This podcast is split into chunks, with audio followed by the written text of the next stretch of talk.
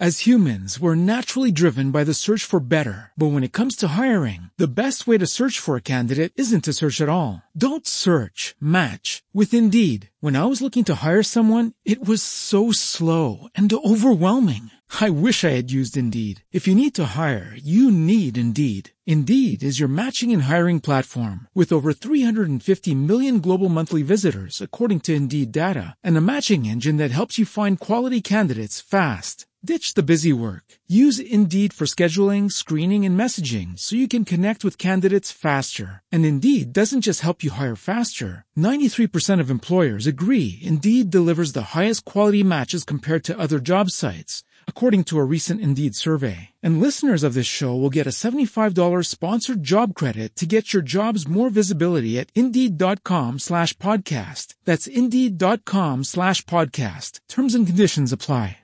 Tierra siempre parió. Nobleza,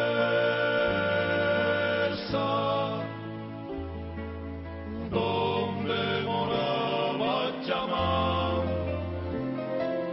donde la raza fue fuerza,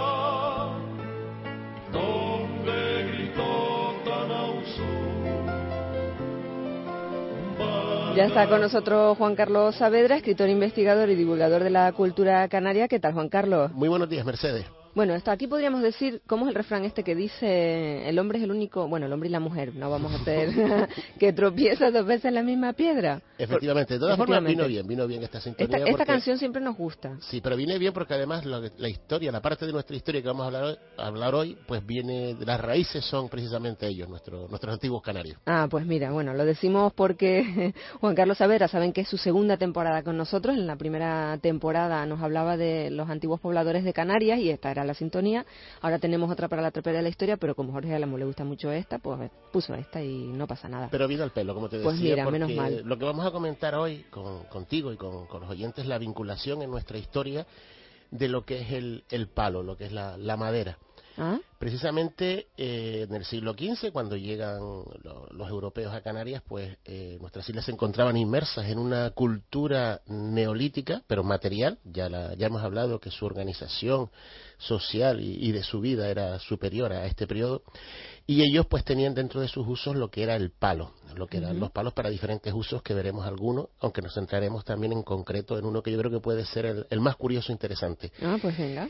Y quería partir de lo que es la, la expresión que muchos canarios habremos oído, de te pego un toletazo, me pego un toletiazo, que sería la expresión usada cuando tenemos a alguien por ahí entre ceja y ceja y, le- y decimos, le, pega- le pegaría un toletazo para espabilarlo, por ejemplo.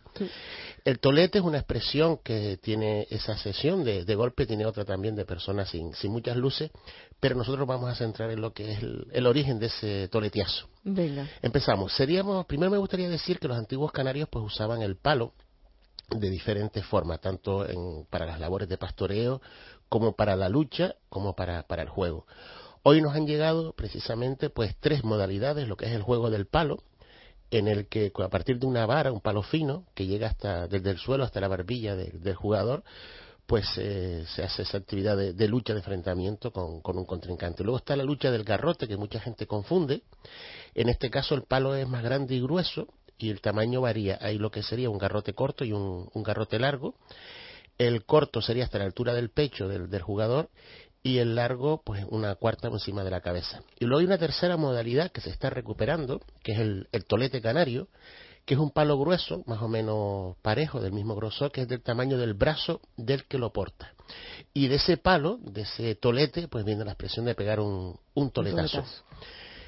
Eh, hay que decir, también es justo, que el, el tolete canario estuvo bastantes años eh, oculto. Tengamos en cuenta que en los últimos tiempos, desde casi desde el inicio también de la Guerra Civil de España, pues se prohibió todo lo que era el, uso de palos a los campesinos, era, era un arma bastante peligrosa y muchos eh, campesinos pues tuvieron que ocultar su destreza y en los últimos años, la última década, pues ya se ha ido recuperando de gente mayor este, este tipo de, actividad.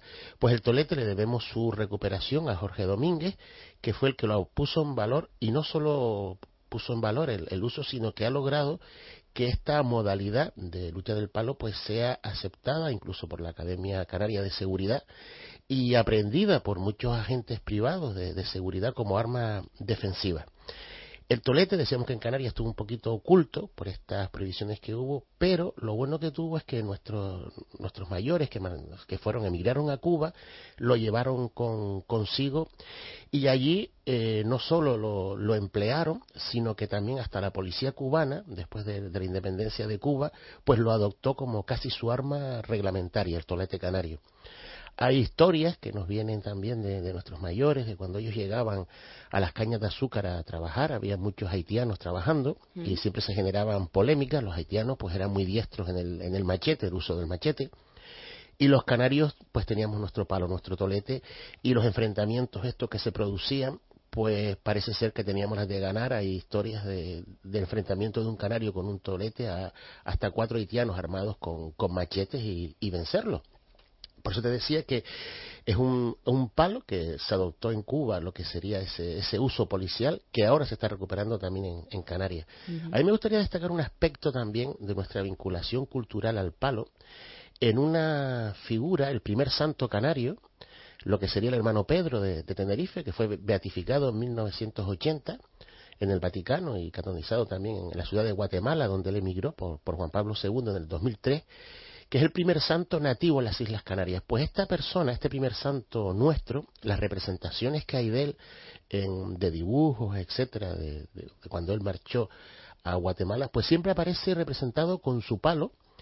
Incluso los biógrafos, los primeros biógrafos que tuvo, pues decían, de, decían literalmente con su lanza de pastor, característica del campesino tinerfeño y están los dibujos de él con es su verdad, palo. que siempre aparece con el palo. Claro, es lo que decía de la importancia que tuvo nuestra cultura y cómo eh, también dicen sus biógrafos que los usaba para espantar los perros cuando él salía por la noche, a ayudar a determinadas personas, perros que podían merodear, él con su palo lo, lo apartaba. Por eso te decía la importancia en nuestra historia, en, esta, en este trozo de trapera que queremos hacer hoy, del, del palo, cómo ha quedado inmortalizado en, en, el primer santo de la Iglesia Católica Apostólica y Romana que salió de nuestras islas, y cómo el tolete llegó a Cuba, fue usado por, por la policía cubana, hoy nos llega con la palabra toletazo, y también en una cosa curiosa, en, buscando por ahí estudios referentes a, la, a, a lo que es Cuba, me encontré con un, un estudio publicado por una editorial vasca, Texalapar se llama, tiene un nombre complicado para nosotros de pronunciar, que se llama Patria y Libertad y las guerras de independencia de Cuba,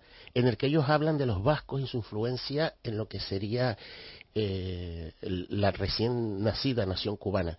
Entonces ellos comentan que esa, a partir de 1899, 1902, pues emigraron bastantes también vascos, pues intentaban buscarse la vida allí y sobre todo llegaban pelotaris, lo que era el deporte de la pelota que ellos tienen, y como dato curioso, él comenta que los vascos residentes en La Habana eh, le pusieron un mote mmm, de, a lo que es la policía, como puede ser aquí todos los que se han usado desde Madero, etcétera, ¿Sí?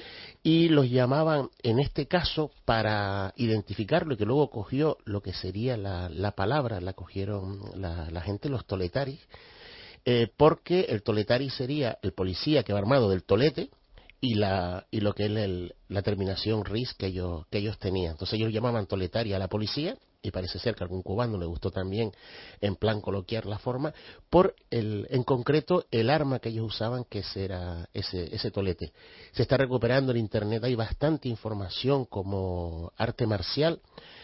Incluso hay una asociación nacional del tolete canario que es la que ha logrado que ese reconocimiento, como te decía, tanto en en la Escuela Canaria de Emergencia y Seguridad, como la Academia Canaria de Seguridad, y eh, parece ser que es un arma bastante efectiva para enfrentarse a, un, atacante. Yo creo que, bueno, tiene la categoría de arte marcial, el, tolete canario, y eh, se nos ha perdurado en la memoria de muchos mayores, sobre todo por lo que fue esa prohibición, pero en Cuba se mantuvo y se mantiene y ha generado, como te decía, una nueva arte marcial que muchos canarios están aprendiendo en diferentes gimnasios porque es impresionante. Yo invito a, los oyentes y a ti a buscar en, en Internet, en Google, vídeos, uh -huh. porque es un arma defensiva bastante potente, con bastante potencial.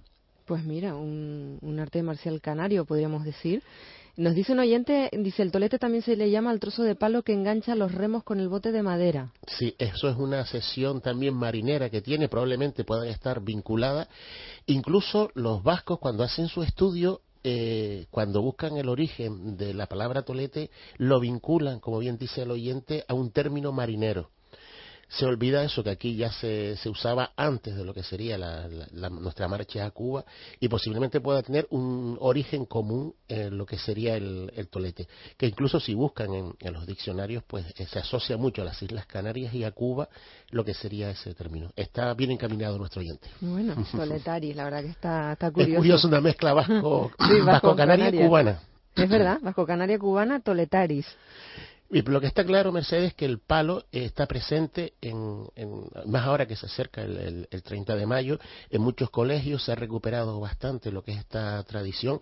Bueno, se me olvidó comentar también el uso para el desplazamiento de los palos, lo que es el salto del pastor. Claro, es verdad. Se me olvidó comentar. Hablamos que... hace poquito de eso, sí, del sí, salto sí, del pastor. Y entonces, el, que sigo el programa, eh, lo he escuchado y es una cosa que también se ha recuperado. Es impresionante ver cómo se deslizan por esos riscos eh, haciendo un ángulo para mí imposible para un ser humano, pero fue otro de los usos que tuvo ese palo. Y hay un montón de crónicas que hablan de que ellos eran expertos de, del manejo defensivo y también el, el, la parte lúdica del enfrentamiento entre los pastores, no solo era en problemas que puedan haber de ganado, sino que también era una actividad lúdica entre ellos para, para entretenerse en, esa, en esas esperas mientras el ganado va, va pastando. Uh. Pues Juan Carlos Saavedra, escritor, investigador y divulgador de la cultura canaria, muy interesante de ver pues eso, todos los usos que tenía, también cómo hubo una época en que se tuvo que ocultar y cómo se llevó a Cuba y la implantación que tuvo el palo canario. Juan Carlos, te esperamos el sábado que viene, que será jornada de reflexión a ver sobre qué reflexionamos nosotros el sábado que viene, Juan Bu Carlos. Buscaremos sobre qué reflexionar con calma. Mucho hay por ahí que, que buscar. hay mucho que pensar. Gracias, Juan Carlos. Buen sábado. Un placer, como siempre. Un abrazo. Esta es mi tierra. En Canarias Radio, la autonómica, con Mercedes.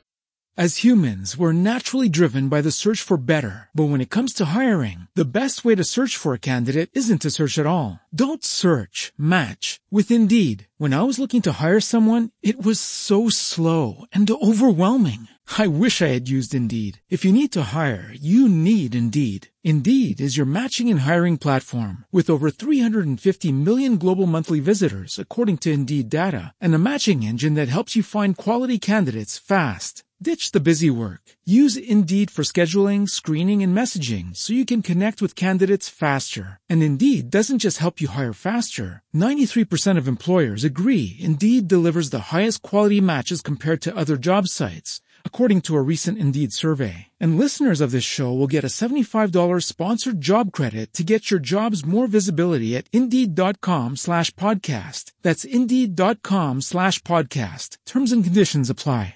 Hello, it is Ryan, and we could all use an extra bright spot in our day, couldn't we? Just to make up for things like sitting in traffic, doing the dishes, counting your steps, you know, all the mundane stuff. That is why I'm such a big fan of Chumba Casino. Chumba Casino has all your favorite social casino style games that you can play for free anytime, anywhere with daily bonuses. That should brighten your day a little.